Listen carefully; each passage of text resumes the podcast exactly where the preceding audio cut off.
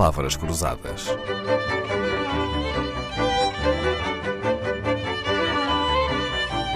Porque quase tudo é uma questão de semântica.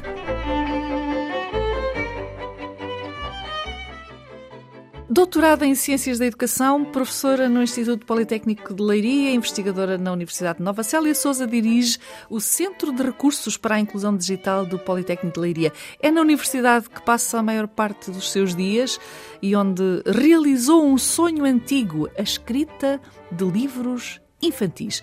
Professora Célia Souza, então e foi preciso eh, chegar, trabalhar no ensino superior, no caso no Instituto Politécnico de Leiria, para conseguir finalmente escrever livros infantis ou os seus livros infantis são especiais?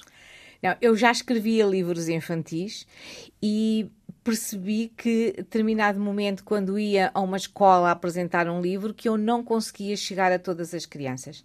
Então voltei com esta ideia de como é que eu posso chegar a todas as crianças, como é que eu posso construir um livro e esse livro seja usado por todas as crianças ao mesmo tempo em sala de aula. Então, isso foi um processo de investigação de várias pessoas, de uma equipa, e vamos lá pensar como, faz, como fazer. Crianças mesmo que sejam surdas, cegas, sim, por aí fora. Sim, crianças cegas, surdas, com multideficiência. Vamos lá ver como é que eu consigo ter um livro que consiga chegar a, a toda esta população.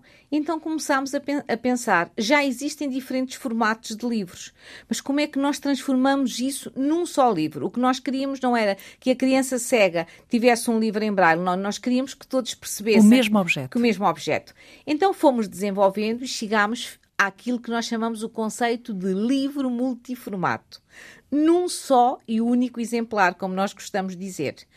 O que é que esse livro tem? Bem, o livro começa por ser um livro diferente a nível físico. Ele tem uma espiral em vez de uma lombada para se tornar mais acessível para o manuseamento, tanto das crianças cegas como das crianças mais pequenas ou também das crianças um, que têm, por exemplo, uma paralisia cerebral, portanto, que têm um problema a nível da, da, da mobilidade e que as pode afetar no manuseamento do livro.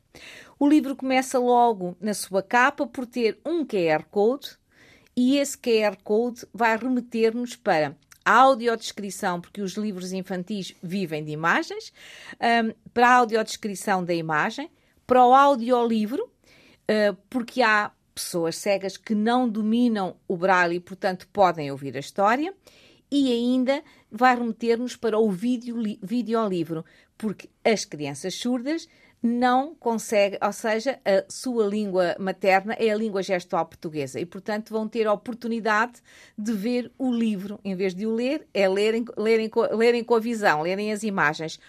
E vão ter esse videolivro, e esse videolivro tem também, para além de ter a língua gestual, tem também a legendagem e as imagens que vão passando. Quando abrimos o livro físico, encontramos o texto em braille, depois encontramos um código pictográfico, ou seja, que são um conjunto de imagens que vão transmitir a ideia do texto, ilustrar, ilustrar o texto.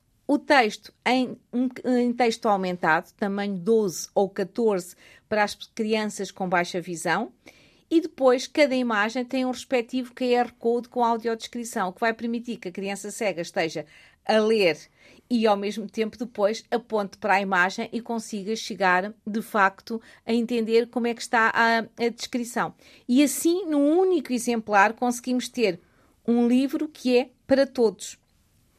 Um livro para todas as crianças é um conceito que nos parece muito óbvio, não é? Parece um, um ovo de Colombo, mas só nos parece óbvio depois de a professora Célia Souza ter pensado nele. Um livro que pode ser lido por todas as crianças, mesmo as que não veem, não ouvem, não sabem ler. A nossa convidada também é consultora internacional em projetos de inclusão e acessibilidade, duas palavras que já lhe valeram muitos prémios e honrarias.